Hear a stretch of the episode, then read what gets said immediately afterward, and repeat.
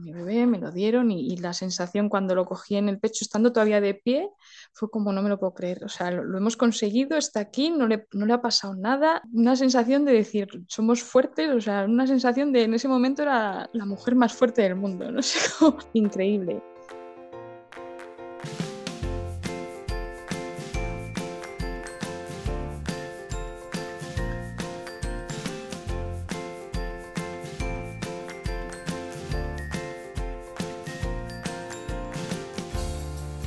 Bienvenida, esto es Planeta Parto, el podcast en el que hablo con mujeres sobre sus relatos de parto y la manera única en la que dieron a luz a sus bebés. Aquí vas a descubrir un mundo de relatos positivos y empoderadores sobre el parto. Yo soy tu anfitriona, Isabel Anthony, mamá de tres niños y activista a favor del parto respetado. Acompáñame cada semana y escucha relatos emocionantes, conmovedores e informativos que te ayudarán a conocer y vivir el parto de otra manera.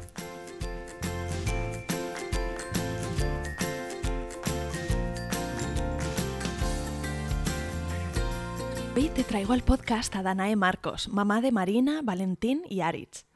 Danae ha tenido a tres bebés muy grandes, pero posiblemente ya sabes que en sí mismo tener bebés grandes no es razón para instrumentalizar el parto o programar directamente una cesárea. Danae tuvo tres partos vaginales.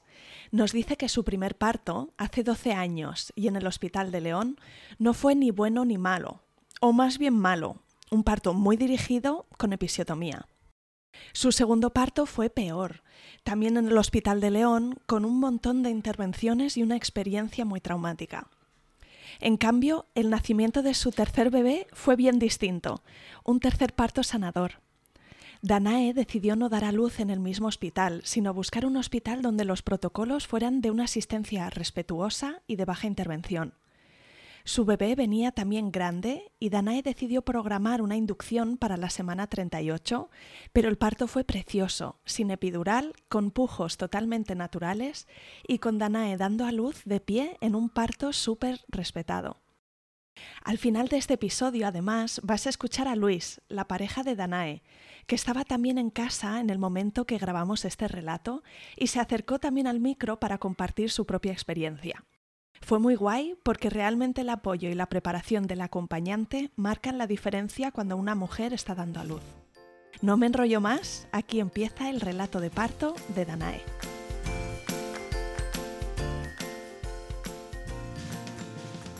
Bienvenida Danae, mil gracias por venir al podcast Planeta Parto. Muchas gracias Isabel, gracias por, invitarme y por el, bueno, por el podcast que estás llevando a cabo. Me gustaría que nos contaras algo sobre ti, eh, de dónde eres, dónde vives, a qué te dedicas y cuántos sois en tu familia. Bueno, pues yo soy, soy de un pueblo de León que se llama Tabullo del Monte, muy chiquitito, y, aquí en mi familia somos familia numerosa. Somos eh, yo, mi pareja Luis, eh, mis hijos, Marina la mayor, Valentín el mediano y Aritz el pequeñito. Y luego tengo dos perras y un gato también. somos familia súper numerosa.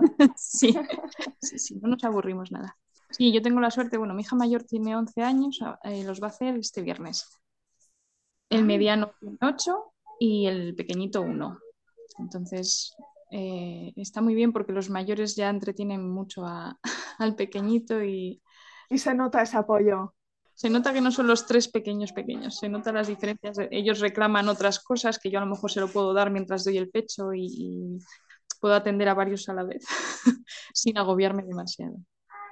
Bueno, genial. Vamos a remontarnos atrás en el tiempo. Si te parece, cuéntame eh, si siempre habías querido formar una familia, si tenías muy clara esta idea de la maternidad. Pues es buena pregunta. Yo siempre me han gustado mucho los niños pequeños. Y, una familia sí que quería formarla, pero siempre dije que no quería tener hijos. Siempre decía que, bueno, cuando era adolescente, jovencita, con 19, 20 años, que había muchos niños sin padres en el mundo y que yo no necesitaba tener hijos propios. Que pues, mi idea siempre había sido adoptar, acoger o, o similar. Pero bueno, pues llegó un momento en que cambié de opinión. No sé cuántos años tendría, yo creo 25, 26.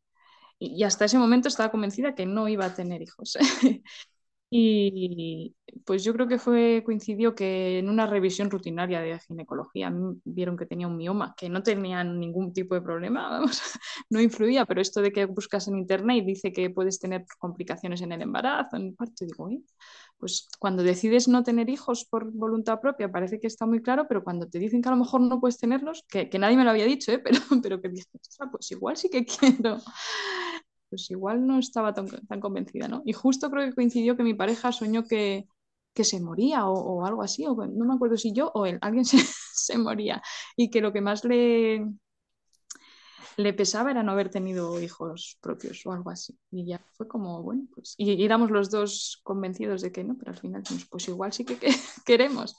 Y ahí fue donde decidimos formar una familia. No sabíamos si numerosa o no, de momento numerosa no, pero, pero sí. Cuéntame este mioma, si tuvieron que hacerte una intervención quirúrgica para retirarlo o no no. El único inconveniente que ha tenido el mioma en los embarazos es que crece, crece y a veces es molesto, a veces me generaba algún dolorcillo, pero nunca ha tenido, nunca ha influido en...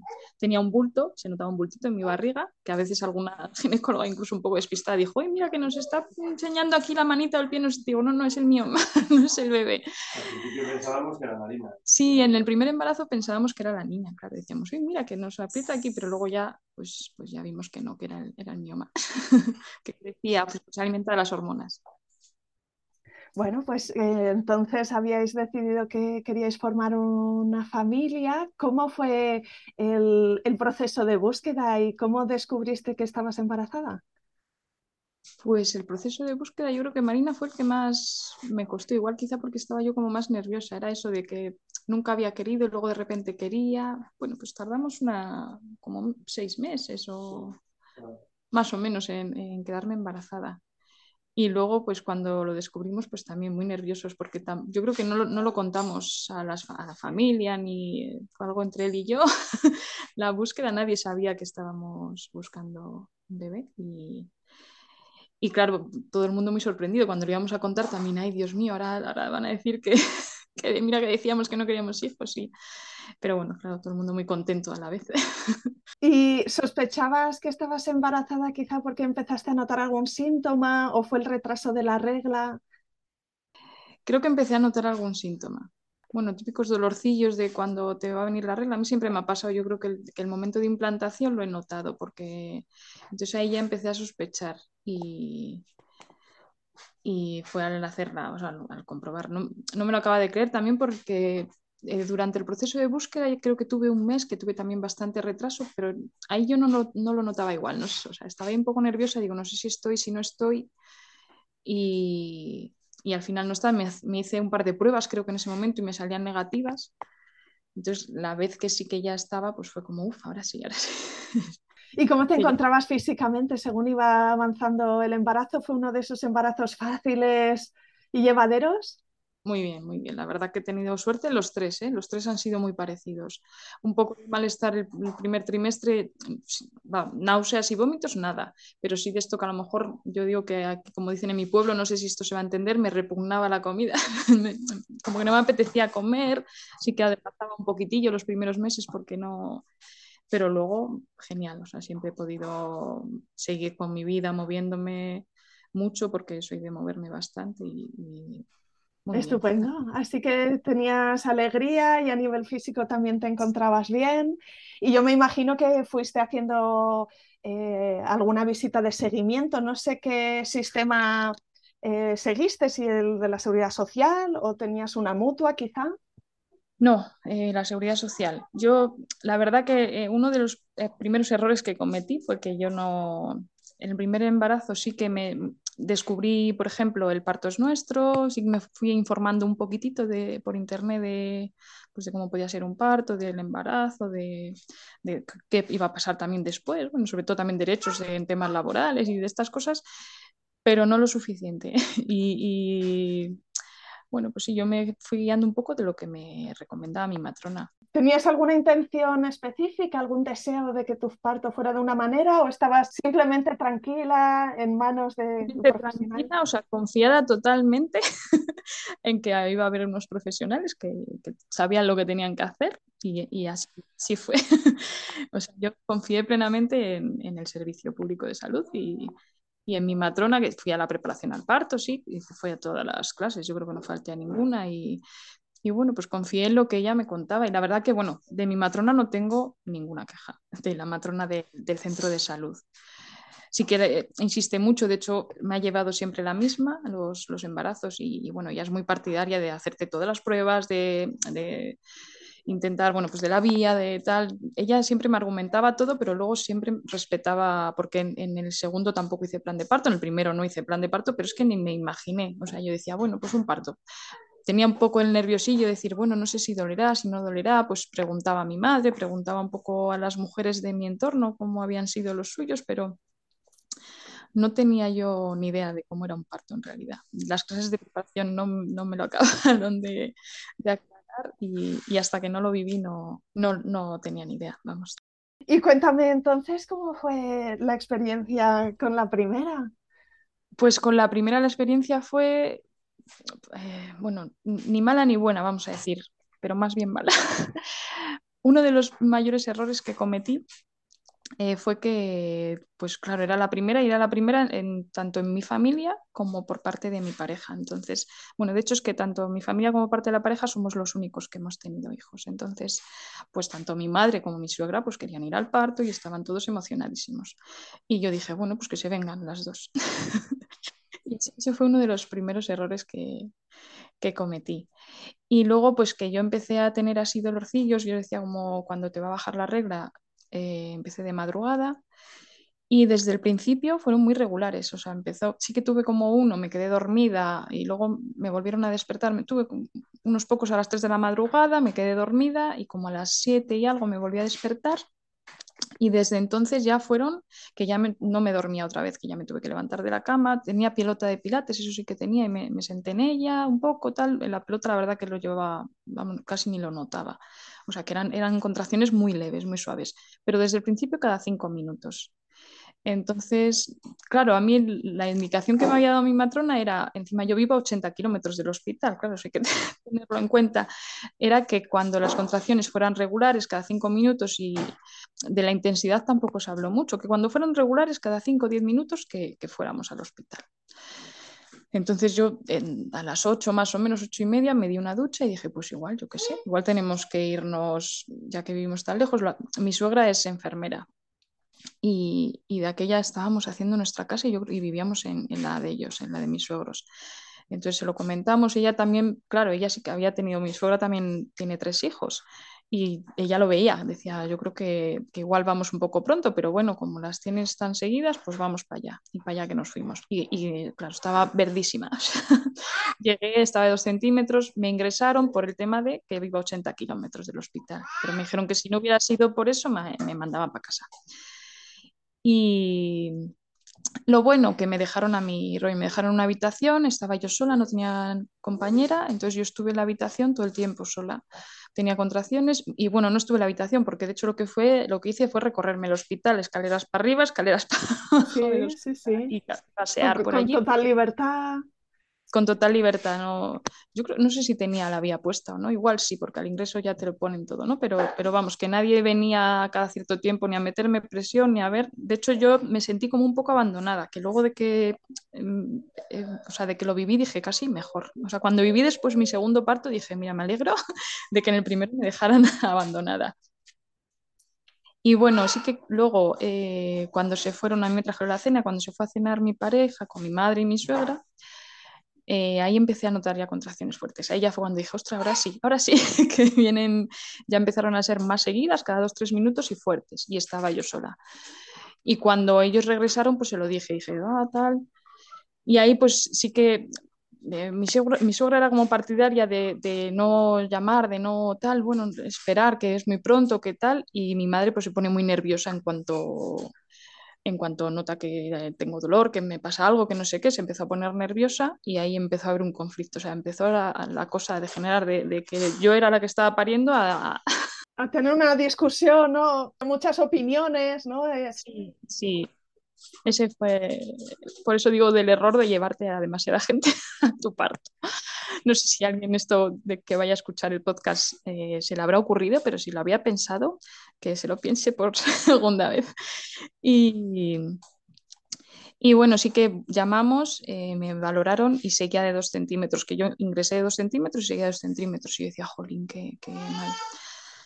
Sí, en esos momentos eh, te desmoraliza. Puedes, puedes, dar un poco de bajón, ¿no? Porque tenemos, sí.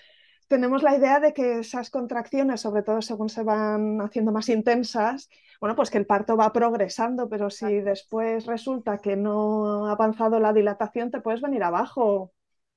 Claro, yo una cosa que sí que nos la explicó en, el, en, la preparación al parto la matrona, pero yo creo que yo no lo recordaba y ahora me doy cuenta. Claro que tú por una parte tienes que borrar el cuello, hacer que sea finito y luego dilatar. Y yo creo que, claro, a mí no me explicaban en ese momento, me decían, sigues de dos centímetros, pero no me decían si iba borrando el cuello, o sea, si, si ellos me hubieran dicho, bueno, pues, pero tranquila, que vas no sé. Está progresando la cosa. Que sí. va progresando, pero que esto es así. Pero yo decía, bueno, soy primeriza, me están tratando, o sea, sientes un trato como, bueno, tranquila, buf, ah, que yo entiendo que lo, igual lo hacen por tranquilizarte, pero es como diciendo, ya estás un poco histérica, venga, déjate de llamarnos cada dos minutos que sigues de dos centímetros. Yo, yo me lo tomaba así. Entonces, eh, bueno, eso, seguí como otras tres horas o un poco más o menos y seguía con muchos dolores y ya volví a llamar y, y en esta ocasión en lugar claro, ya nos habíamos metido en la noche, yo creo, ya estaba, había cambiado el turno de noche, la anterior vez me había valorado la matrona de la tarde, pero esa vez ya estaba la del turno de noche, y en lugar de, de venir ella a la habitación, me llevaron a mí a la sala de dilatación. Y me dijo, bueno, me, me, volvió a valorar y era una señora muy borde, la verdad. Se ha dicho, de hecho, aquí en, el, en León tenemos un grupo que se llama Por un parto respetado en León. Y aquí viene el pequeño. Y bueno, pues es una matrona bastante conocida, porque se habla de ella bastante en el grupo. Y, y bueno, pues lo mismo, wow, sí que es dos centímetros tal, pero sí que me dijo, te están volviendo loca porque yo creo que algo sí que, no sé si mi suegra, mi madre o no sé, alguna de las dos había ido a hablar con ella, te están volviendo loca, ¿verdad? Entre tu madre y tu suegra. Y dije, pues sí, la verdad. Y dijo, bueno, te, te, voy a poner un calmante, ¿te apetece que te ponga el calmante? Digo, bueno, vale, pues sí, si me va a aliviar el dolor y me lo puso, que yo ahora, se lo, o sea, de aquella le pregunté a mi matrona qué me podía haber puesto y me dijo que seguramente buscapina, pero después de leer muchas cosas sobre partos y tal, creo que fue el famoso aloperidol con, con no sé qué otra cosa que, que te ponen en... Sí, la media media esta que llaman. Y Ivone Olza comenta mucho y que, bueno, está desaconsejado porque Claro, a mí me, porque me dijo que cuando llegase a la habitación que no me podía levantar, que le pidiera ayuda a mis acompañantes, que, que, no me recomendaba levantarme al baño ni nada. Entonces, claro, mis acompañantes se lo tomaron al pie de la letra y casi no me dejaban ni moverme en la cama. O sea, fue un momento muy duro. Ese, ese momento lo recuerdo como muy, muy duro porque yo tenía contracciones ya muy fuertes, cada dos, tres minutos, y lo que sí que me permitió el calmante fue que entre contracción y contracción yo sí que me relajaba. Yo cerraba los ojos, que me acuerdo que decían, está dormida, mira, si está. Yo, y yo les estaba escuchando y decía, pero si eres cabrones, no estoy dormida, estoy que ya no, o sea, no quiero contestaros porque no me apetece seguir, pero, pero os, os estoy escuchando y me estoy enterando de todo cuando llegaba la contracción no me dejaban, me sujetaban para que no me moviera. Entonces no tenía más opción que estar tumbada en la cama y, aguantar la contracción. Entonces es, ya el último tramo de, de, dilatación fue muy duro. Y ya llegó un momento que yo, fue el momento de transición, que ahora lo reconozco, pero en aquel momento no tenía ni idea que, que ya no podía más. Y yo creo que ya, o sea, me salió la fuerza sobrehumana y ya no les, no es que no les dejara que me sujetara, pero me resistía más. Y en ese momento, pues ya otra vez mi madre llamó a la matrona y me volvieron a meter. Y ahí ya sí, ya me dijo, o sea, pasé en muy poco tiempo de estar de dos centímetros a estar en completo. Después de haber aguantado mucho, o sea, pues en otras dos horas o así, ya estaba de 8 centímetros que ahí ya sí que cuando me liberaron, cuando me llevaba, me acuerdo cuando me llevaba el, el en la camilla hacia el paritorio, en la cama, vamos, me, me puso a cuatro patas que dije, ya por fin me puedo poner en una, o cambiar de postura, buscar una postura a la que esté yo bien, que no me esté muriendo aquí de dolor. Y yo le iba diciendo, yo decía eso, que no puedo, que no podía más, que no podía más, que, que me hiciera, que hicieran algo. Y claro, llego allí y ya me dice la matrona, ah, pues ahora estás de 8 centímetros, ¿tienes ganas de empujar? Digo, no, la verdad, no, no sé, no sé lo que, no, ya no sabía lo que quería. Y me preguntó si quería la epidural. Digo, sí, claro, ponme lo que sea, o sea, haz, algo ya. Y dice, es que te la voy a poner y cuando quieras hacerte efecto ya tienes a la niña contigo. Digo, pues no me la pongas. dice, si quieres empujamos. Digo, pues empujamos, o sea, pero no, no sé lo que tú me digas. Y yo sí que le decía eso, pero es que no puedo más. No... Y ella me decía, que ahí, a pesar de lo borde que era, me animó. Dijo, sí puedes, ya verás cómo vas a poder. Pero bueno, eso, me llevó al paritorio, al potro, y, y, a empujar. Me acuerdo que nuestra matrona nos decía cuando nos enseñaban a hacer pujos que, que dejáramos, que no hiciéramos pujos sin aguantando la respiración, que siempre dejáramos salir un poquito de aire porque daña menos suelo pélvico y tal. Y esta matrona decía, no, no dejes salir el aire que se va la fuerza por la boca, empuja con todas tus fuerzas. Y bueno, pues a pesar de ser un parto sin epidural, porque en ese momento ya no me puse la epidural y que podía haber sentido el pujo fisiológico, tal, yo no sentí nada porque yo creo que empujé antes de que mi cuerpo empezase a empujar y fue un, parto muy dirigido. De hecho, pues me llevé la episotomía porque en un momento dado ni siquiera me preguntó, me dijo, te voy a hacer episotomía porque te estás desgarrando. Entonces eso, pues episotomía eh, en el potro, totalmente dirigido y bueno, mmm, luego al final, pues lo mismo. Yo no sé por qué, tengo hijos muy grandes, mi hija pesó 4 kilos 100 y cuando la pesó y me la puso encima y tal, dice, uy, pero ¿dónde tenías ese niña, esa niña metida con la barriguina que tenías? Luego por una parte era como, te daba como ánimos y, me felicitó como muy bien, tal, lo has hecho muy bien, pero que, que o sea, era borde en momentos amable, pero siempre un poco como tratándote como infantilizándote un poco que es lo que digo, por una parte bien porque me dejaron muy a mi rollo hasta que hasta el momento y, bueno, pero por otra parte pues un poco agridulce. Para tu suegra y tu madre quizá fue un regalo, ¿no? Estar ahí partícipes, se emocionaron mucho al, al ver a la nieta al final fue un fracaso todo porque como, eh, bueno, mi suegra quería entrar porque aparte como es enfermera, había trabajado en el hospital, conocía a algunas personas, tal, pero esta como es, la borde del, del turno no la dejó entrar. Y dejó entrar a Luis, otra cosa también, otro comentario totalmente fuera de lugar, eh, cuando yo ya estaba en el paritorio tal, dice, bueno, a ver cómo empujas y si empujas bien dejamos entrar a tu acompañante. Digo, bueno, que yo ahí ya claro, en ese momento dices, mira, haz lo que quieras, ¿sabes? me da igual lo que quiero es que pare este dolor y que...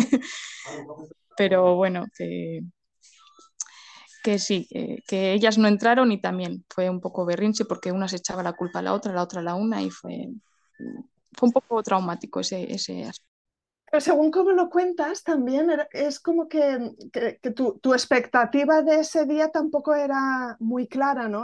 También es verdad que, que hace 10, 11 años no había, o sea, estaba empezando este movimiento que ahora hay sí. tan claro, ¿no? Del parto respetuoso, del parto respetado. Pero en tu caso, sí, quizá fue solo después que procesaste toda esta historia con otras perspectivas. Efectivamente, después me fui dando, o sea, pues a mí me dio mucha rabia el tema de los pujos, que me decía que, que no respirase, pues el, también el, lo de que no voy a dejar entrar a tu pareja hasta ver cómo empujas. Digo, bueno, a ver, vamos a ver, que yo tengo derecho a estar acompañada.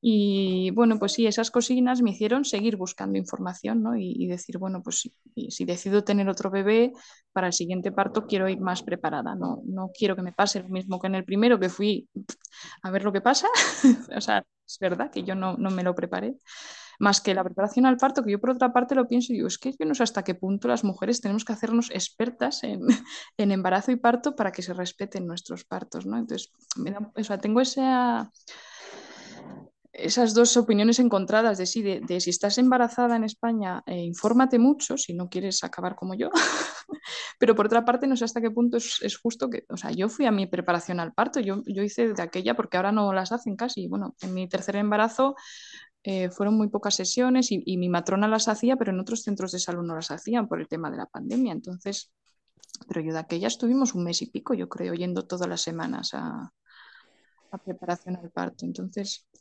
me parece que es una, o sea, sí, nosotros nos tenemos que informar y por otra parte creo que es algo pendiente de, de la seguridad social que, que, realmente haga formaciones más, más valiosas, sí, más actualizadas. Y, bueno, eso, en mi segundo embarazo sí que me informé un poco más, pero bueno, como parece que pues, seguimos cayendo siempre en la misma piedra, incluso hice un, un, plan de parto con un modelo que había del parto es nuestro y el error que cometí esta vez es que prácticamente no lo compartí con mi pareja. O sea, sí que le contaba cosas, tal, pero bueno, él, no llegaba a leerse lo que yo leía, no, tenía toda la información que yo tenía, no teníamos los dos la misma información. Entonces, eh, ni, ni, sé si, o sea, sí le expliqué un poco cómo me gustaría mi parto, pero no lo hablamos en profundidad. O sea, pues son estas cosas que comentas de vez en cuando en un viaje, en un... pero que no te paras realmente a, mm. hablar de ni sí, así que él, que era la persona de tu equipo, ¿no? pues no estaba suficientemente preparado y con herramientas para, para ser el que, el que defendiera tus intereses, ¿no? tus preferencias. Eso es. Y claro, como nunca sabes lo que va a pasar en el parto, porque es, impredecible, pues claro, aquí pues pasó mm, con toda... Bueno, no, no, fue muy diferente, pero sí, sí que fue un poco. O sea, pasaron cosas que en el primero no pasaron. Entonces, ya dice Luis que no sabe si nos hubiera servido. En el segundo parto, claro, yo tenía mi experiencia del primero de estar muchas horas en el hospital, que aunque estaba mi rollo, pues es una pesadez. Entonces, cuando empecé a tener contracciones, que empecé como a las nueve de la noche, estaba, bueno, mi pareja no había llegado de, trabajar, yo estaba cenando, yo creo, ya había acostado a la niña y, y estaba yo cenando y empecé a tener contracciones.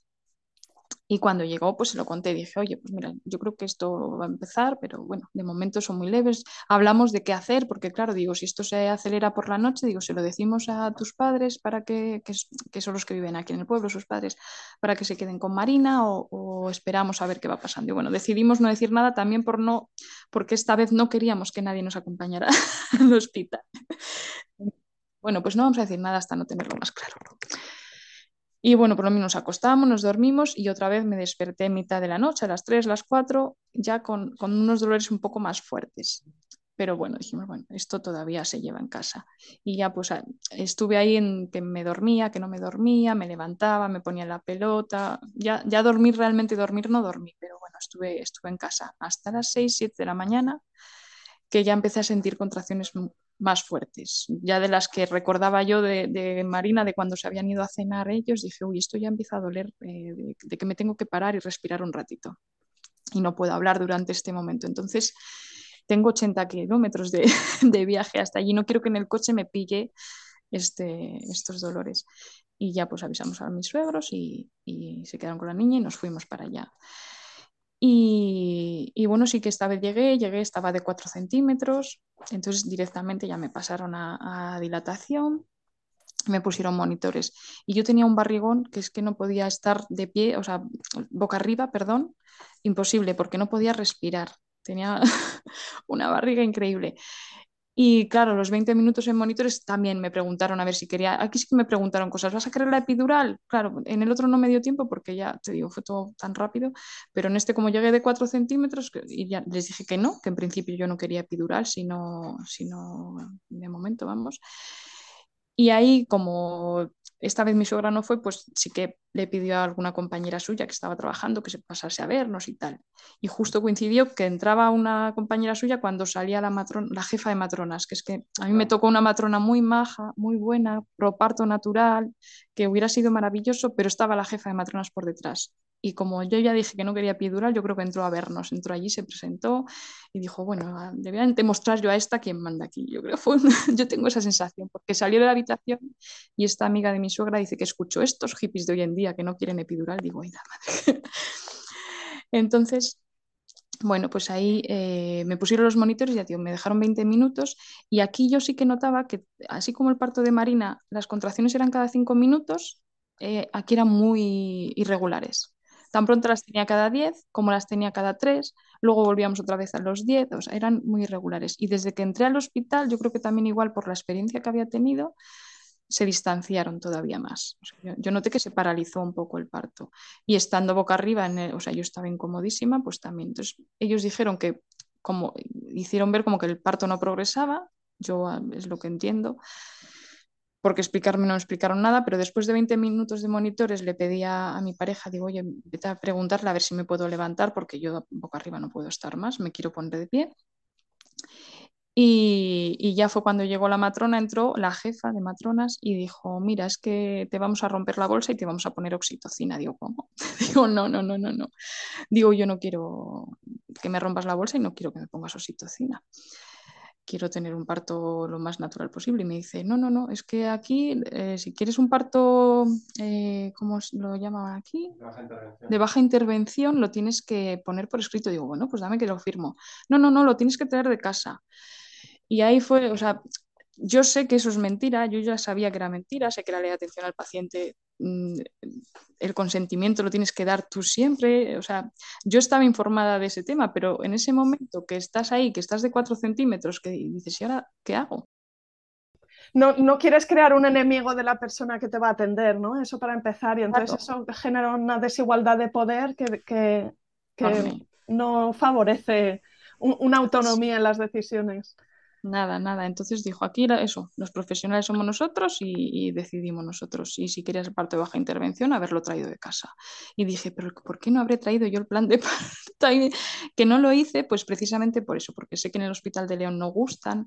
De aquella tampoco existía el grupo este de, que digo, por un parto respetado, que ahora recomendamos a todo el mundo y que al principio cuando se empezaron a llevar planes de parto no gustaban nada, pero ahora eh, pues cada vez lo aceptan mejor y hay otro grupo de matronas que han ido cambiando las cosas en el paritorio de León, pero bueno, de aquella pues no estaban bien vistos. Y yo no quería eso, generar ese, ese, prejuicio hacia mí de por llevar un plan de parto y hasta aquí la listilla que me va a decir a mí cómo, cómo hacer mi trabajo. Y por eso, que no sé qué hubiera pasado, igual lo hubiera llevado y me hubiera dado lo mismo. pero bueno, decidí no. Entonces, una vez que ya dije, pues estoy perdida, o sea, una vez que vi que ahí se me desmoronó todo mi, plan de moverme, de levantarme, de no querer epidural, de... dije, pues, pues mira, pues si me vas a poner oxitocina, que a mí me habían dicho que dolía muchísimo las contracciones con oxitocina, me vas a tener aquí tumbada con el monitor y, me vas a romper la bolsa, pues ahora sí que quiero la epidural, claro, no, no sé si voy a poder aguantar esto. Y bueno, pues me llevé el completo. O sea, me rompieron la bolsa, puso la oxitocina y luego pues al ratito vinieron a ponerme la epidural. Yo en ningún momento tuve contracciones tampoco demasiado, llegar a sentir contracciones demasiado fuertes. La epidural fue a medias. La epidural que me recuerda a Luis ahora fue a medias porque yo tengo la tensión muy bajita y no me pusieron todos los medicamentos. O sea, no dejé de sentir nunca nada las contracciones, pero bueno, tampoco ni llegaron a ser regulares ni fueron muy fuertes y en un momento dado que luego ya me venía a ver mi matrona que me animaba a moverme, pero yo ya tenía miedo porque sí que nos habían explicado en la preparación al parto el, tema del prolapso de cordón, que con la bolsa rota que hay más riesgo de prolapso de cordón. Y yo me obsesioné con eso y dije es que igual me levanto y pasa algo. bueno, yo ya me obsesioné con todo y no me quise ni levantar, sí que me ponía de un lado y de otro y cuando empecé a empujar, que me dijo la matrona que luego ya se quedó conmigo, que dice, mira, estás ya de 8 centímetros, si tienes ganas de empujar, empuja, si os apetece ir, y, me puse con mi pareja, ahí sí que dejaron estar a mi pareja todo el tiempo en dilatación conmigo, a empujar, pues de repente entró la matrona que me llevaba y me pone unas gafas de oxígeno. Digo, ay Dios, ¿qué está pasando aquí? ¿no? y ya me explica, dice, voy a llamar a los ginecólogos porque está, está empezando a tener bradicardia el bebé dice, tú tranquila, bueno, eso te pone luego el oxígeno y, ahora vendrán a verte. Entonces ya entraron, claro, el, hecho de estar en el turno de mañana hace que, haya demasiada gente en el hospital. entraron todos los ginecólogos del mundo, yo no sé cuántos ahí en la habitación de, en dilatación, eh, empujamos un poquito allí y decían, bueno, pues que bajaba, pero que volvía a subir y que, que íbamos mejor al, paritorio otra vez. Entonces volvimos a ir a paritorio, eh, a mi pareja la dejaron otra vez fuera, la empezaron a preparar, pero bueno, en un momento dado pues eh, seguía la cosa mal, el bebé no bajaba y decidieron usar ventosa, por lo tanto ya mi pareja no entró, se quedó fuera, porque aquí con instrumental no dejan acompañante. Y, y bueno, pues eso sí, aquí ventosa, por supuesto, episotomía. Y cuando salió, que está, también es muy gorda, salió la cabeza y llevaba una vuelta de cordón. Yo esto todo porque lo escuché, a mí nadie no me explicaba nada, trae una vuelta, lo corto. Yo escuchaba a la ginecóloga lo que iba diciendo, entonces córtalo en el cordón en ese momento. Y con tan mala suerte que después de esto, en la siguiente contracción, cuando iba a salir, eh, se produjo una distocia de hombros. Entonces se quedó encajado, ahí ya yo veía que, que se empezaron a poner nerviosos otra cosa que también que yo sabía que no era bueno, pero claro, volvemos otra vez a lo mismo, no sabes lo que te va a pasar en tu parto, no estaba preparada para esto que estaba pasando, para un sufrimiento fetal, y tenía a un, a un ginecólogo, que luego supe que era ginecólogo, haciéndome una Chrysler. O sea, yo estaba empujando, él me estaba empujando la barriga y había dos ginecólogas tirando de la ventosa. ¿Qué, ¿Qué, pasó? Cuando hubo la distocia, se cambiaron. La ginecóloga se puso en la barriga, hizo, hicieron una medio maniobra para resolver la distocia, pero no del todo, o metió el puño para sacar el hombro y el chico fue el que tiró de, la ventosa. Que, salió bien, quiero decir, mi hijo, bueno, sí, nació en parada cardiorrespiratoria, pero enseguida vinieron los, se lo llevaron, lógicamente, los pediatras lo reanimaron muy rápido, la matrona que me había acompañado fue la única que se acordó de, nosotros, ella dejaron entrar a Luis, yo creo, Sí, sí, ya- Luis lo vio salir, yo sé que Luis estaba conmigo cuando la matrona me lo trajo para poder, para poder verlo, porque claro, se lo llevaron y ella la que se acordó de mí, dijo, mira, te lo traigo un momentito, nos lo tenemos que llevar a observación otra vez, pero, pero te lo traigo para que lo veas. Y, y bueno, pues eso sí, dos minutos que le di un beso y claro, vi ahí el pobre hombre todo negro que estaba Ajá. y, y se lo llevaron otra vez y, bueno, eso, a mí ya pues se pusieron a coserme y a todas estas cosas que, que tal, luego todo se resolvió bien, o sea, mi hijo, la única secuela que tuvo de, esta historia fue que tuvo una parálisis braquial, que, que a los seis meses eh, movía, movía perfectamente porque no tenía roto el nervio, simplemente era una, una elongación. En- Sí, que le afectaba la movilidad de, de uno de los brazos. no podía mover el brazo izquierdo, efectivamente. Le rompieron la clavícula al sacarlo y, y le estiraron demasiado el nervio, tuvo un daño ahí. Entonces, claro, pf, mi segundo parto pues fue un trauma total y absoluto. Pues es por- increíble cómo lo cuentas y mencionas esa palabra, pero aún así lo, lo expresas con, con tanta tranquilidad, ¿no? Con, no sé si es, eh, es porque después, con los años, has podido procesar toda esa experiencia y ponerla en su lugar. He podido, o sea, me ha costado muchísimo, pero, pero he podido, sí. Porque el nivel de tensión en ese paritorio debía ser altísimo, ¿no? Y esa sensación de estar desprotegida y vulnerable y con miedo por el bebé. Sí, sí, sí, no, en ese, o sea, es que a partir de ese momento fue como, bueno, pues, y de hecho yo los, los momentos posteriores a este parto, claro, a mí todo el mundo estaba, ¡ay, qué bien! Y que estáis los dos bien, después de lo difícil que fue, y que estáis vivos, era como, tenéis que estar contentos, y yo decía, yo es que no estoy, o sea, no estoy contenta, y, y mira que yo no quería cesárea, y decía, es que igual a mi hijo le tenían que haber sacado por cesárea. Bueno, claro, esto viene también que, bueno, puede ser importante o no, porque yo creo que en el fondo el problema es, eh, o sea, para mí es epidural, combinada con oxitocina, combinada con estar tumbada. Para mí ese fue el gran problema, pero ¿qué pasa también? Que yo, mis hijos son grandes. Este niño al final, o sea, mi hijo mediano pesó casi 5 kilos.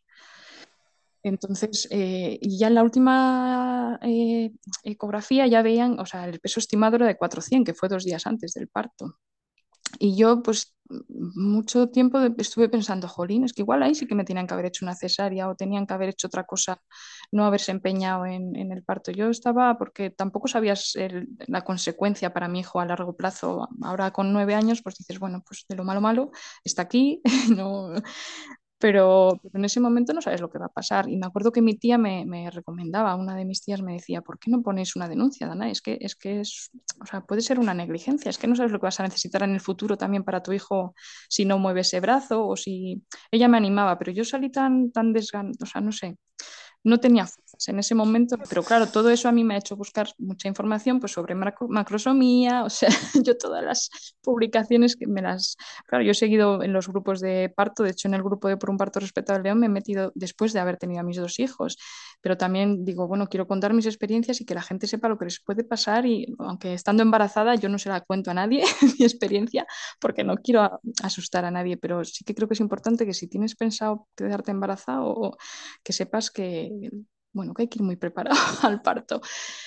Y, buscar mucha información sobre la vuelta de cordón, digo, pero ¿por qué cortaron? Y luego he visto que, que incluso hay ya publicaciones que recomiendan no cortar.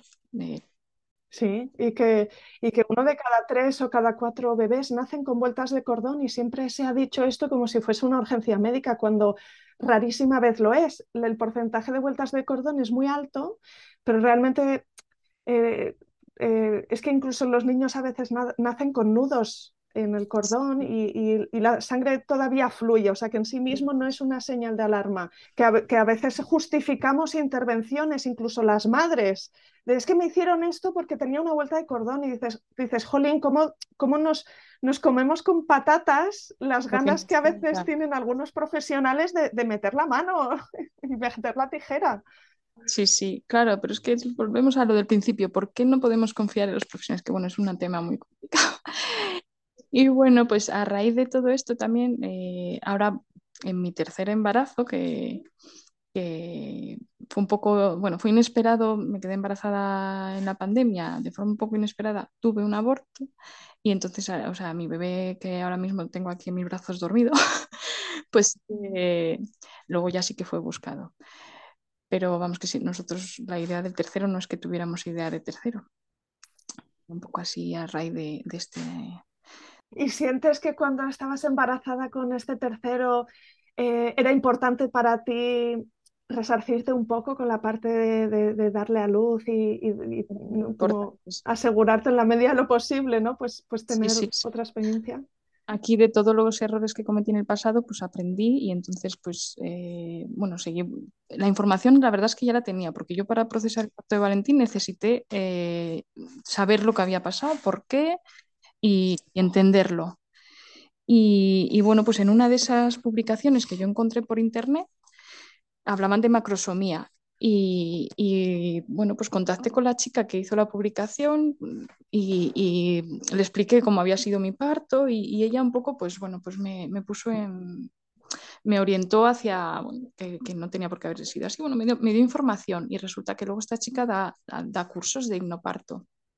Entonces, eh, se lo propuse a mi pareja y lo hicimos juntos. Ahí ya dije, bueno, pues ahora esta vez no quiero hacerlo yo sola, quiero que lo hagamos los dos, que los dos tengamos la misma información y si, y si nos la da la misma persona, en lugar de que uno nos la demos al otro, que nunca no es lo mismo, pues que los dos la recibamos a la vez y que nos lo dé la misma persona. Y, y bueno, pues nos preparamos mucho más. Yo, yo también lo necesitaba, necesitaba confiar porque me di cuenta que en mi segundo parto había influido el primero. Cuando llegué al hospital eh, pues me puse nerviosa sin pensarlo, pero bueno, que se paralizó un poco el parto, me, sentía insegura, me sentía mal, tenía muchos miedos. Y claro, en principio yo la opción que tenía era volver a parir en el Hospital de León, después de todas las experiencias que había tenido en el Hospital de León. Entonces decía, necesito, necesito prepararme mentalmente para esto, no, no estoy preparada ahora mismo. No confío en lo que me va a pasar aquí. Entonces, bueno, también tuve mucha suerte de, de poder hablar con una de las matronas que trabaja ahora en el Hospital de León, que ella también es mamá de dos, es, amiga por, parte de mi pareja. Y, también me ayudó mucho a hablar con ella de mi segundo parto, entender también más cosas de lo que ella me explicaba, entender lo que pasaba ahora, qué podía pedir, qué podía esperar del hospital. Y, la preparación con, con Conchi de, bueno, que, de, hipnoparto, que bueno, pues por una parte a mí me ayudó a volver a confiar en mí, a, entender y a que mi pareja eh, entendiera todo lo que yo les, le iba contando de primera mano, no, no por lo que yo le contaba, sino por otra persona. Y, aquí ya juntos preparamos el plan de parto, o sea, pero de sentarnos y ir diciendo, pues esto, ¿cómo queremos que sea? Venga, pues yo me parece esto, me parece otro, debatirlo y llegar ¿Y cómo vamos a reaccionar si ocurre esto, ¿no? Y tener todo. todo, todo, atado, o sea, si es cesárea, si es tal, si... Y, y bueno, en, en ese aspecto, pues muy bien. Y luego, pues cuando llegó la tercera, claro, en, mi cartilla de la embarazada venían mis anteriores partos y los pesos y en el de mi hijo pues lo ponía con rojo y con exclamaciones, ¿no? El peso de mi hijo y la distancia. Y es que coincidió que la, ginecóloga, que mira que los otros partos cada día me veían una ginecóloga, pues en este me vio en las ecografías siempre la misma y era la misma que había tenido mi parto de Valentín. Yo no lo supe, o sea, lo he sabido un poco de rebote, no lo sabía.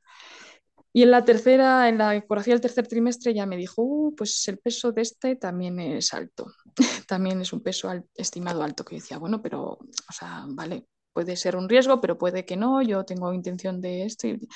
no, pues ya te vamos a programar una consulta con, no me acuerdo cómo se llama, no sé qué fetal, sí, con, ah, bueno, fisiopatología fetal creo que es, y ahí ya decidimos cómo va a ser tu parto porque ella me dice, seguramente te programemos una cesárea. Digo, pero es que yo no quiero una cesárea. dice, bueno, pues eso, ya lo hablamos en la consulta, pero bueno, tenemos que estudiar bien cómo fue tu anterior parto y, de eso. Entonces yo salí de allí y dije, madre mía, estos no me van a dejar decir a mí nada, porque en ningún momento, porque yo decía, bueno, pero a lo mejor una inducción, no lo sé, no hay otras opciones, ¿qué otras opciones puedo tener? Ya lo hablamos. Pero claro, la, consulta esa era ya en la semana 38, digo, no voy a tener mucho margen, la, la ecografía era la 36, creo.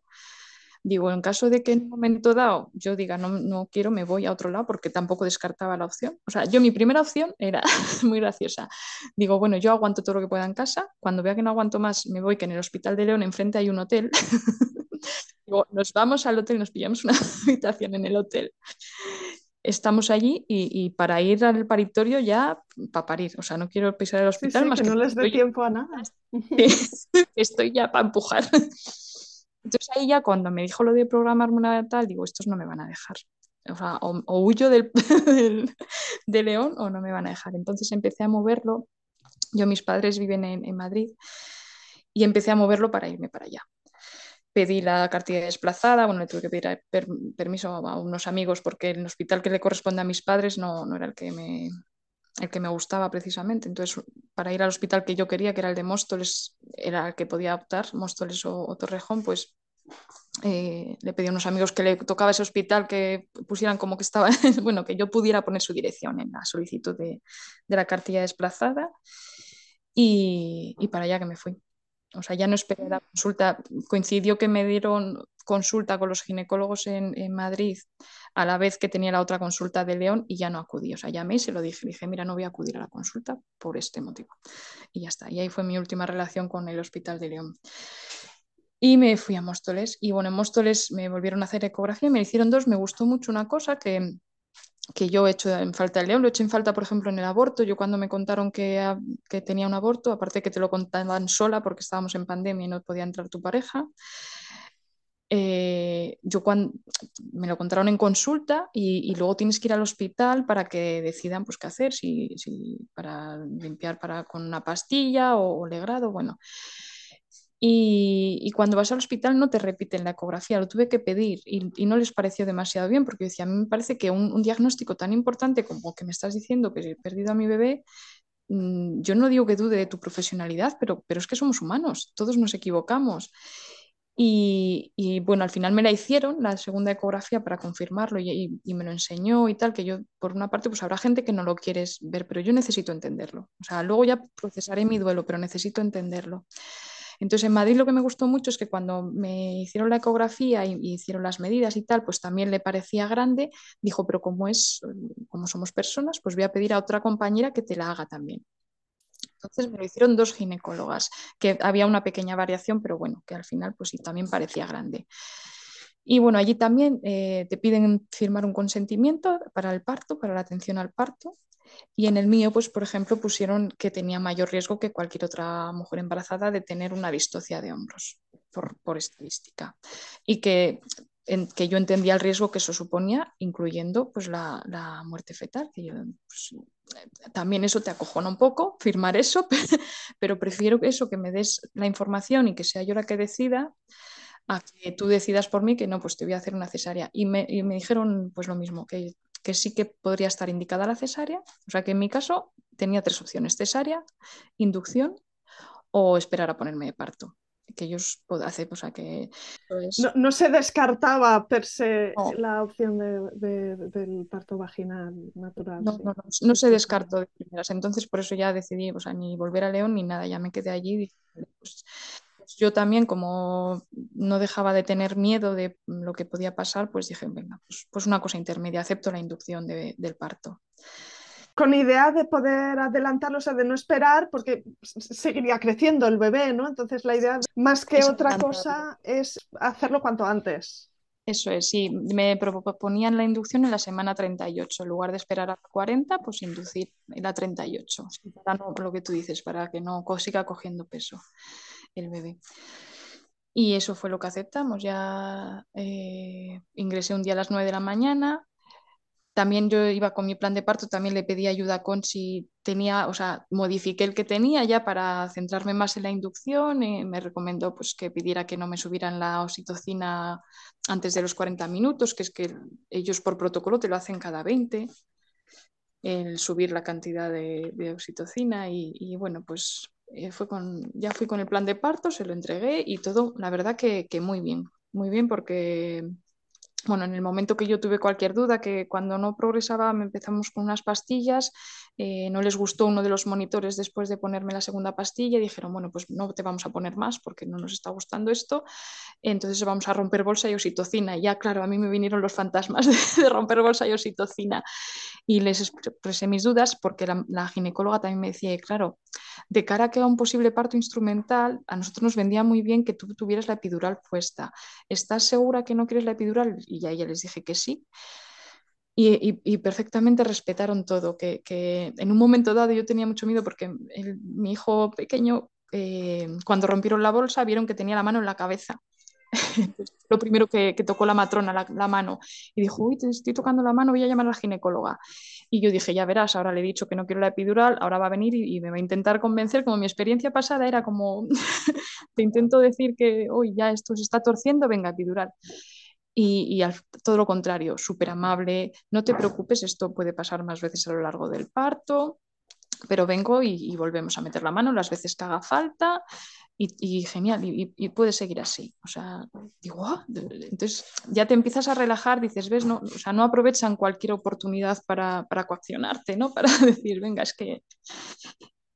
Y, y muy bien, o sea, en ese momento sí que ya todo lo que yo pedí en el plan de parto de estar acompañada todo el momento, de, que me dejasen que fuese yo la que, yo o mi pareja los que avisásemos cuando necesitásemos algo, que no estuvieran constantemente ni contactos, ni preguntándonos, ni nos dejaron a, nuestro aire. Te estabas moviendo, podías estar de pie podía estar de pie moviéndome, pedí el monitor inalámbrico, me pusieron monitor inalámbrico, cada vez que se movía, que a veces se mueve, venían y te lo colocaban otra vez sin ningún problema, sin ponerte una mala cara, ni... o sea, respetando totalmente también lo de la subida de la oxitocina se lo pedí, me decían, bueno, tal, y incluso dejaron pasar más tiempo de 40 minutos en alguna ocasión y me venían y me preguntaban, ¿te parece? Creemos que ya es conveniente volver a subir, ¿quieres que...? Y yo pues les decía, vale, venga, sí, o sea, igual sí muy, muy distinto al trato que, claro, y además argumentándote las cosas, porque en todo momento ellos te argumentan y tú al final decides, como la ginecóloga cuando me dijo, bueno, pues de cara a un parto instrumental, pues igual nos resulta más fácil tener ya la epidural puesta, porque si no, pues igual, claro, cuando te quiera hacer efecto, nosotros necesitamos actuar rápido. Bueno, pues respeto que, que yo dijera que no. ¿Y cómo, cómo, era para ti las eh, contracciones con la oxitocina comparadas con otras veces, ¿no? Que sabías un poco la... Pues esto también es importante porque en realidad yo no noté gran diferencia en, en la... Bueno, en ninguna fase, casi quizá en, la única diferencia que noté fue en el momento eh, de, de, transición, ¿vale?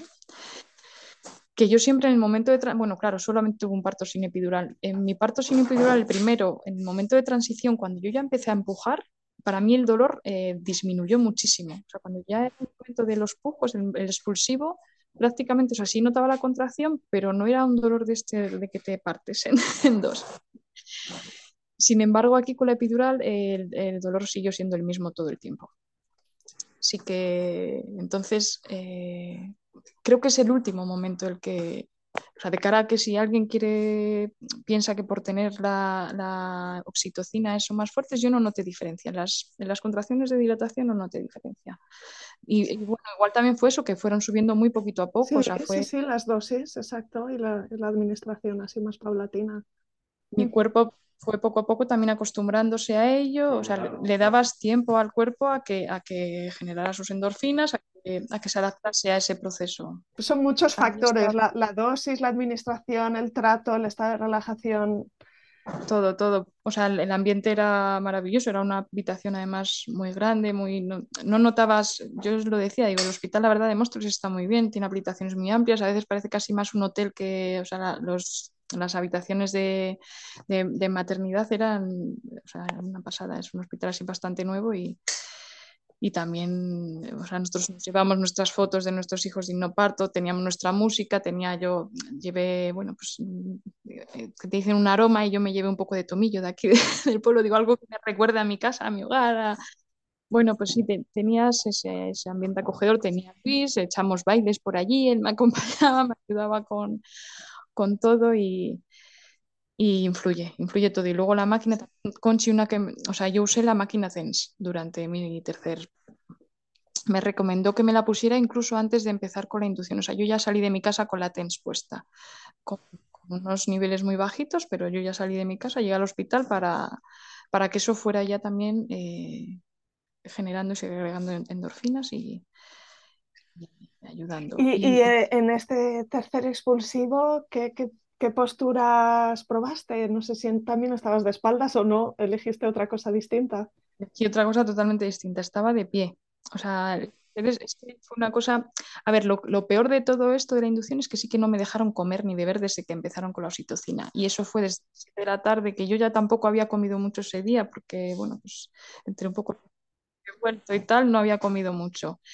Y luego estuve comiendo frutos secos y tal. Me dijo que si me traía la cena antes de, digo, es que casi no, no, me apetece cenar, pero luego me arrepentí porque fueron muchas horas. Entonces, eh, yo estuve te voy a decir eso, que incluso con la oxitocina y todo, empezamos a las 7 de la tarde, estuvimos andando, bailando para allá, para acá, riéndonos, cantando, o sea, a nuestro rollo, como si estuviéramos en nuestra habitación. Y, en un momento dado empecé a tener mucho frío. Y entonces me metí en la cama. Resulta que me subió un poco la fiebre y tal. Claro, no, sí que bebía, pero a lo mejor estaba algo más deshidratada, porque luego me pusieron un suero y eso se, se solucionó sin necesidad de ponerme ni paracetamol ni nada. Pero ahí me metí en la cama y aunque no me llegué a dormir, digamos, profundamente, sí que me, dormí un poquitín, como a las 5 de la mañana, una cosa así. Que ya lleva, o sea, ya tenía oxitocina, o sea, ya estábamos en los niveles buenos. Y, cuando yo ya a las 9 o nueve y media, que después del cambio al turno de mañana, eh, fue cuando empecé con los dolores ya de que yo creo que era ese momento transición muy fuertes. Me pasó como con el primer parto, que no acababa de dilatar, que yo decía, claro, es que mi cuerpo no estaba preparado para esto, lo estamos forzando, ¿no? Pero me pasó lo mismo, ya con, dolores fuertes y tal, y me venían a ver cada, porque eso sí que tienen protocolizado cada cuatro horas, aunque tú no lo pidas, pues te hacen un tacto. Y, me venían a ver cada las cuatro horas estas y, tres centímetros. Y sí que me decía que un poco más borró el cuello, pero no acababa de dilatar. Y ya cuando, eso te digo, a las nueve de la mañana por ahí, que empecé a tener dolores más fuertes, yo creo que ahí no, no me tocaba tacto y no lo pedí.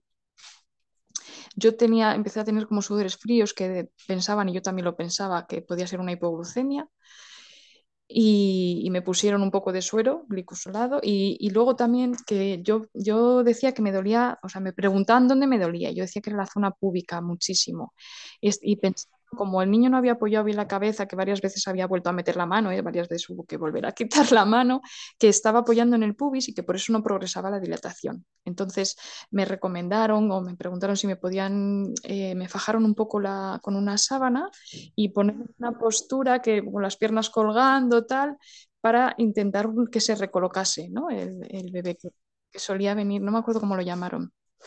Y, lo pusimos, además son camas de estas, las de dilatación, de las que se quita la parte de abajo, bueno, de estas camas maravillosas.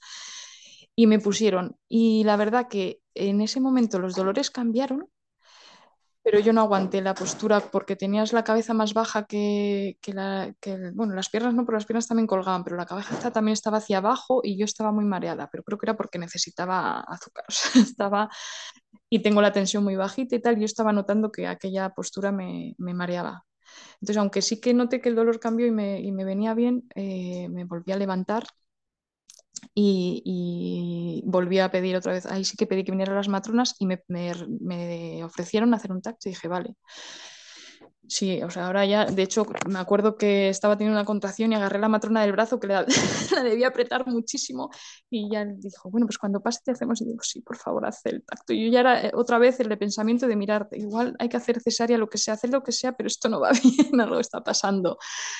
Otra vez un poco desmoralizada pensando que no estaba progresando la dilatación. Y sorpresa otra vez, que cuando me hacen el tacto, pues estaba de 9 centímetros. Mm. Y ahí volvieron a colocar de la cama en su postura, tal, y me recomendaron, claro, la pañera no podía, aunque en este hospital sí que tienen bañera, pero dijeron que si me quería meter en la ducha, dije, sí, pues, pues para allá que voy. Entonces lo prepararon y ya está, o sea, es que muy amables porque casi eso, yo me iba desvistiendo y ya me iban poniendo el monitor de otra manera, no sé qué, bueno, y me metí a la ducha con mi pareja y, y él, él era el que manejaba la alcachofa, que lo iba dirigiendo un poco así a la zona de los riñones y tal. Y estando en la ducha fue cuando empecé a notar eh, que mi cuerpo empezaba a empujar. Ellas me dijeron, si notas que empujas, nos avisas, ¿no? Y yo decía, bueno, esto no sé si lo voy a, notar o... Y lo empecé a notar, o sea, fue como... Y además es que es bestial, es imposible no darte cuenta, o sea, notas que tu cuerpo te entero está, o sea, tu barriga como empieza a hacer una fuerza y tú no lo puedes controlar. Entonces se lo dije, dije, estoy empujando, y creo que fueron otros dos pujos en la, en la ducha mismamente, o sea, allí eh, agarrada a la pared y, y mi cuerpo empujando. Y ya vinieron otra vez, o sea, muy tranquilo también, ¿eh? aunque les dije que estaba empujando muy tranquilo, prepararon, fueron preparando la habitación, me prepararon a mí, me secaron, o sea, recuerdo eso, el cariño de la matrona secándome el pelo, secándome, cambiándome otra vez los monitores porque se habían mojado, eh, preparando con empapadores, iban poniendo por el suelo, a medida, porque yo no, o sea, no me dirigieron a ningún sitio, o sea, yo me fui yendo y sí que una, de repente me quedé apoyada en la cama y una de ellas me puso la pelota de pilates encima y me vino muy bien, porque entonces ya me apoyé más arriba, me apoyé en la pelota de pilates y, estando de pie, pues eh, seguí empujando. Ya eh, vino una ginecóloga, me acuerdo que me preguntaba que también lo mismo. Yo en ese momento, no sé para qué, en ese momento casi que no pregunten, porque me preguntaron si me importaba que entrase una ginecóloga que estaba haciendo un, trabajo de fin de máster o algo así, bueno, de, partos naturales. Y dije que sí, que claro, que entrase quien quisiera, pero que, me dejasen tranquila. Y, ya, bueno, pues estando ahí ya empecé a empujar otra vez, empezó mi cuerpo a empujar y ya me, dijo que estaba saliendo la cabeza, si quería verlo. Yo en ese momento me puse nerviosa, me empecé a recordar el parto de mi hijo y decía, ay madre, a ver si, si la hemos liado, si, si por emperrarme en el parto natural le va a pasar algo a mi bebé. Y ahí sí que me puse un poco nerviosa y no quise ni tocar la cabeza ni verlo, ni el espejo, que yo lo tenía en el plan de parto.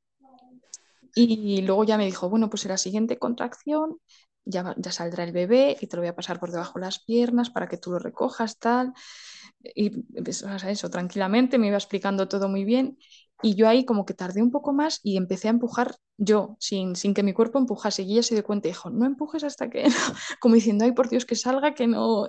Pero bueno, que ellas en todo momento muy tranquilas y, y enseguida ya pues, pues eso, ya volví a empujar sin querer y, salió mi bebé, me lo dieron y, la sensación cuando lo cogí en el pecho, estando todavía de pie, fue como no me lo puedo creer. O sea, lo, hemos conseguido, está aquí, no le, no le ha pasado nada, está, o sea, em, bueno, una sensación de decir, somos fuertes, o sea, una sensación de en ese momento era la mujer más fuerte del mundo, no sé, increíble. Y, bueno, está por aquí Luis, que no sé, o sea, para él yo creo que también fue una cosa el, haber acompañado todo el momento, porque luego también es eso, que él estaba por allí, a él no le impedían nada, o sea, él pululaba para allá, para acá, estaba, se puso detrás de mí, me, yo creo que me tocaba, que, o sea, él estaba por allí y nadie le impedía ni acercarse, ni le decía dónde tenía que estar, ni... para mí alucinante, claro, después de, de, las experiencias previas. En tu caso has vivido tres experiencias muy diferentes, nos las has contado con, con, mucho detalle, mucha claridad. Mm, claro, ¿cómo se compara este último parto con, con los anteriores? Pues es que, por una parte, o sea, lo que te digo, en ese momento fue como alucinante, o sea, yo estaba alucinada, no me lo puedo creer que, hayamos sido capaces, que esté aquí mi niño, que esté bien, porque yo tenía muchísimo miedo. Y luego, claro, con pena de que los otros no hayan sido así.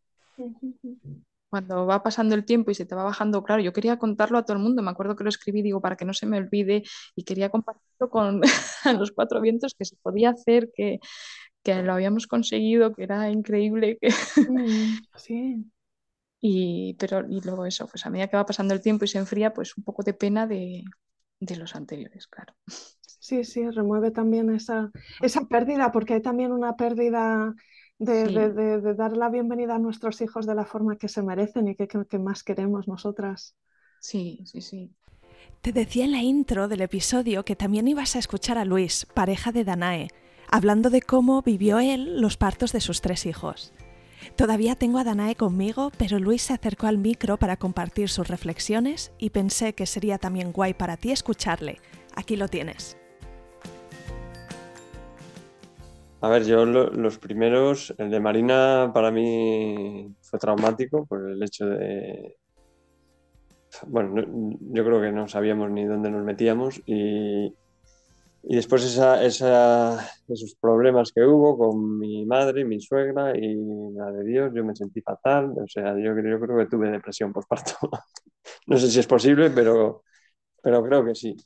Con Valentín, pues, pues sentí impotencia y, y un poco de resignación. La verdad que al final, pues eso, como te obliga a tomar esa decisión directamente y, y no sabes qué hacer. Al final, pues no tienes la información, no, tú no eres el profesional y pues eso.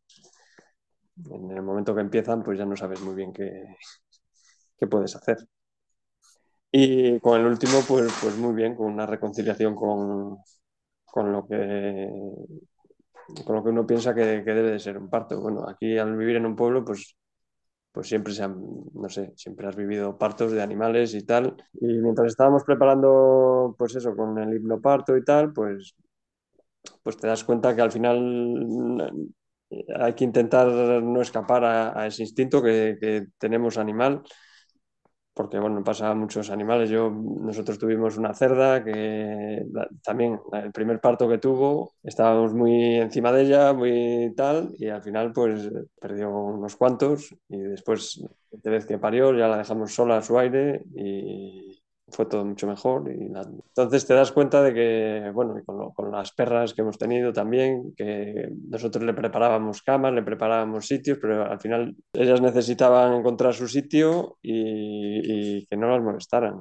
El, el, el, querer dar, no dejamos de ser animales. Y, y al final, pues si te das cuenta, pues eso, buscas lo mismo que todos los animales, un, un lugar en el que te sientas seguro, que ayudan de alguna manera a, que tu cuerpo y tu cabeza se preparen para... Cuando lo de Valentín, pues, pues, pues un poco como Danay, igual fue en parte cosa mía que el no llegar a poner la reclamación, porque yo decía, mira, esto está todo, está el niño vivo, estás tú bien, pues vamos a pasar página y, y olvidarnos del tema. Mm. Y, y bueno, eh, realmente, pues eso, este último nos ha ayudado a, a reconciliarnos con, con, el, con, el, nacimiento. Y para mí fue, vamos, fue un regalo, sí. Cuando solo tenía la cabeza afuera ya estaba ahí, y, y, o sea, ya abría los ojos y abría, se, se movía ya la, la, cara. Muy gracioso porque, porque ya, eso, una vez que había sacado la cabeza ya estaba interactuando con, Danae, te doy a ti la palabra. ¿Quieres añadir alguna última cosa antes de despedirnos? Que las recuperaciones son más fáciles también y que todo es cuando haces lo que tú crees que tienes que hacer, vamos. A pesar de que no fuera mi parto soñado, a lo mejor una inducción, pero que, que no se descarte nunca tampoco nada, que no, bueno, que, que, a veces hay que tomar decisiones y, son necesarias algunas intervenciones y aún así puedes tener un parto maravilloso, reparador y, y, una bienvenida al mundo a bebé increíble también.